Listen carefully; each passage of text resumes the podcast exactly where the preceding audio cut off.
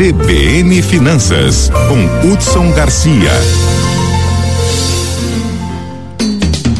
Oi, Hudson, bom dia. Quer dizer que a batata, o tomate e a banana são os atuais vilões do preço da cesta básica, é isso?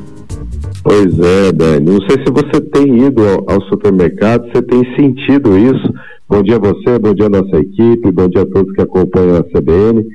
Diese publicou ontem né, a, a, os preços da cesta básica a nível nacional e Campo Grande, Dani, infelizmente, teve a segunda maior alta do país, viu, Dani? Não sei se você tem sentido isso quando você está indo no, no, supermercado. Com certeza, Mas, Hudson, com certeza. Todos nós estamos sentindo, né? Ontem uh, atingiu o patamar de R$ 733,65 centavos. É, é uma essa, como eu disse, né, a segunda maior alta do país, perdeu só para Porto Alegre. Mas aí, Dani, eu vi com um dado meio alarmante.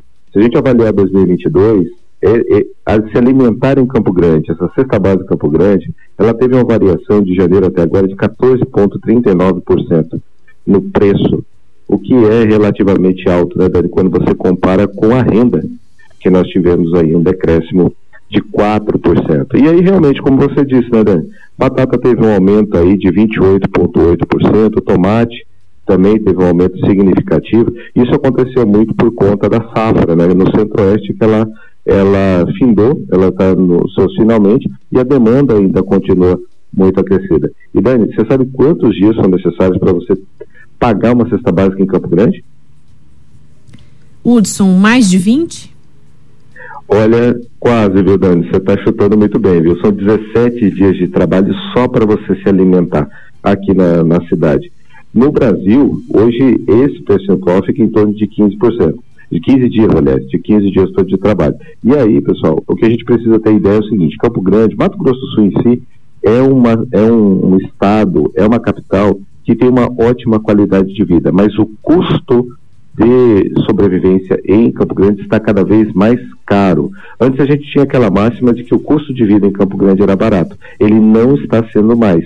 A gente já começa realmente a ter uma corrosão da renda a partir do momento que você tem aí um aumento tão significativo na questão da cesta básica. E olha só, a tendência para o próximo mês é que realmente esses preços ainda sofram alteração para cima, principalmente de folhagens e legumes, muito em decorrência dessas paralisações que estão acontecendo aí no mês, Dani. Ou seja, a gente já está achando que esse preço está alto, pode ser que para o próximo mês esse preço aumente mais um pouquinho. Que pena, Hudson, porque vem aí o fim do ano, né? Todo mundo querendo entrar no ritmo da Copa, querendo comprar presente de Natal já, mas aí vai pesando cada vez mais o bolso, fica difícil. Esses dias a gente conversou aí com uh, pessoas no centro da cidade, né, que estavam ali transitando e tem muita gente é. que não está querendo gastar, não, está com medo de gastar. Mas é que o impacto é direto no setor de comércio e serviços, Dani?